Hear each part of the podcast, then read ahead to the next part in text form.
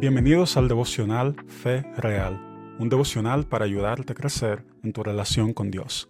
Mi nombre es Mario J. Jiménez, soy pastor en la iglesia High Point y hoy estamos estudiando el libro de Miqueas capítulo 4, versos 6 y 7 en la Nueva Biblia de las Américas.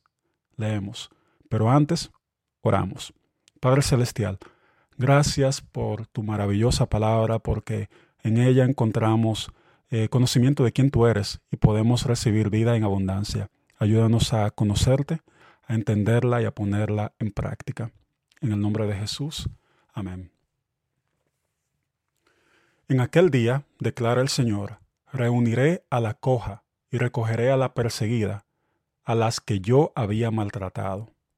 Haré de la coja un remanente y de la perseguida una nación fuerte. Y el Señor reinará sobre ellos en el monte Sión, desde ahora y para siempre. Estos versículos comienzan diciéndonos en aquel día. Aquel día es un tiempo de restauración mencionado al principio del capítulo 4. Recordemos que siempre que leemos un pasaje es bueno entender el contexto y normalmente entendemos el contexto leyendo el capítulo completo. Entonces, en el capítulo 4, el profeta Miqueas ve como el monte de la casa del Señor, el templo, se eleva por encima de todos los demás templos o casas de adoración.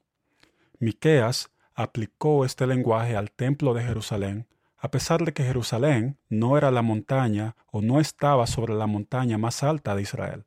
Tampoco el monte Sión era el monte más alto que los israelitas podían ver. Jerusalén sería alta y exaltada porque Dios estaba en medio de ella, haciendo que se cumpliera su propósito para el mundo. Entonces el profeta Miqueas ve como la gente de todas las naciones vienen a este templo. Esta es una referencia al momento cuando el rey Salomón dedicó el templo en Jerusalén. Eso está en 1 Reyes capítulo 8.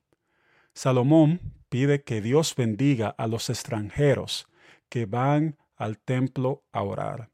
Él dice en el verso 43, en la Nueva Biblia de las Américas también, Escucha tú desde los cielos el lugar de tu morada, y haz conforme a todo lo que el extranjero te pida, para que todos los pueblos de la tierra conozcan tu nombre, para que te teman, como te teme tu pueblo Israel, y para que sepan que tu nombre es invocado sobre esta casa que he edificado.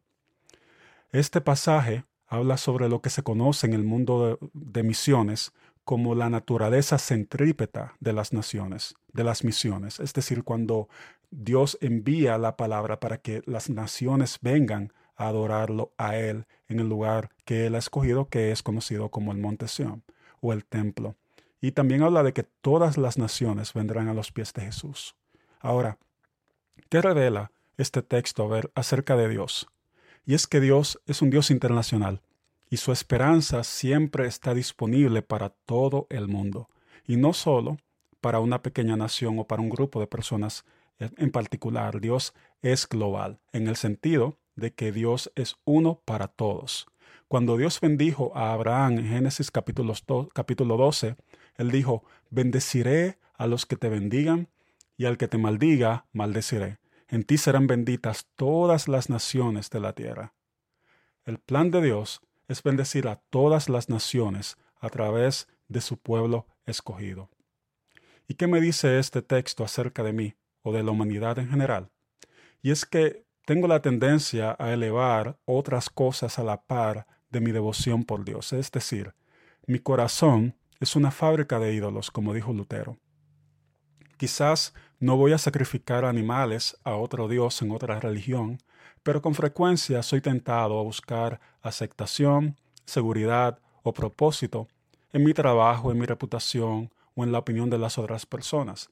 O sea que, al menos que el monte de Dios, el lugar de adoración de Dios esté por encima de todos los demás, siempre voy a tener la tentación de desviar mi mirada y buscar socorro y ayuda en otros montes. Entonces, ¿cómo debo responder al texto a la luz del sacrificio de Cristo por mí? Con arrepentimiento, reconociendo que el Señor está por encima de todas las demás cosas que yo puedo perseguir en esta vida.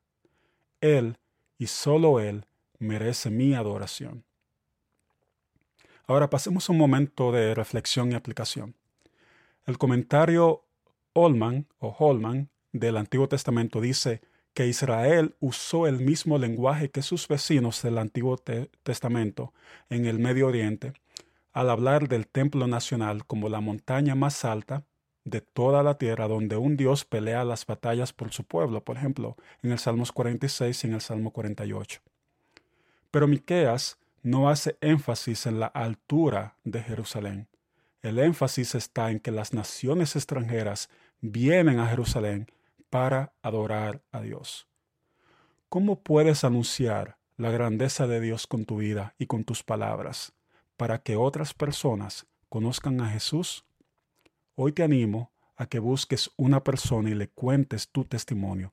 Háblales de lo que Dios ha hecho en tu vida y por qué razón todas las naciones, todas las personas pueden encontrar esperanza en Él y solamente en Él. Oremos. Padre Celestial, te damos gracias de que tu palabra nos revela tu grandeza y cómo podemos acercarnos a ti en humildad, con arrepentimiento, reconociendo que tú estás exaltado por encima de todas las demás cosas. Ayúdanos a ser voceros de tu salvación de las cosas grandes y maravillosas que tú has hecho en nuestras vidas. Te pedimos que bendigas a aquellos, Señor, que te buscan, especialmente aquellos que están confundidos con todas las demás alternativas que hay en el mundo.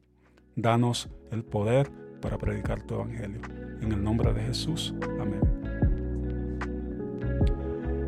Si este episodio ha sido de bendición para ti, espero que lo compartas con un amigo, un familiar o un vecino y que Dios nos ayude a ser portadores de su gracia donde sea que estemos. Dios mediante nos escuchamos en el próximo episodio de Fe Real.